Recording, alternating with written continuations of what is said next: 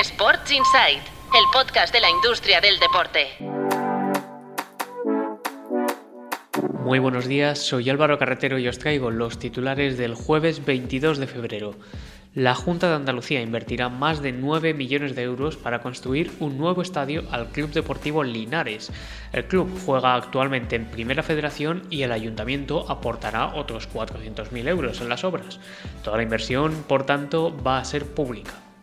El Club América de México se convierte en el primer equipo latinoamericano en salir a bolsa. Su propietario es Grupo Televisa, que ha lanzado una sociedad llamada Money. En ella se incluye tanto el club como el Estadio Azteca y otras filiales que se integran en el grupo audiovisual.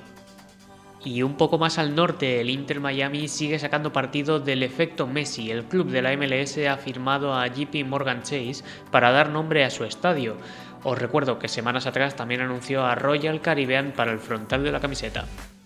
Y nos despedimos hoy con un reportaje que podéis leer en tuplaybook.com. Analizamos el negocio comercial de los clubes europeos de fútbol que ya mueve 7.800 millones de euros y que superará a los ingresos audiovisuales esta misma temporada.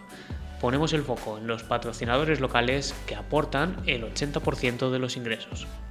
Eso es todo por hoy. Yo, ya sabéis, me despido hasta la semana que viene. Mañana volvemos con la edición completa de Sports Inside. Como siempre, muchas gracias por escuchar. Sports Inside, el podcast de la industria del deporte.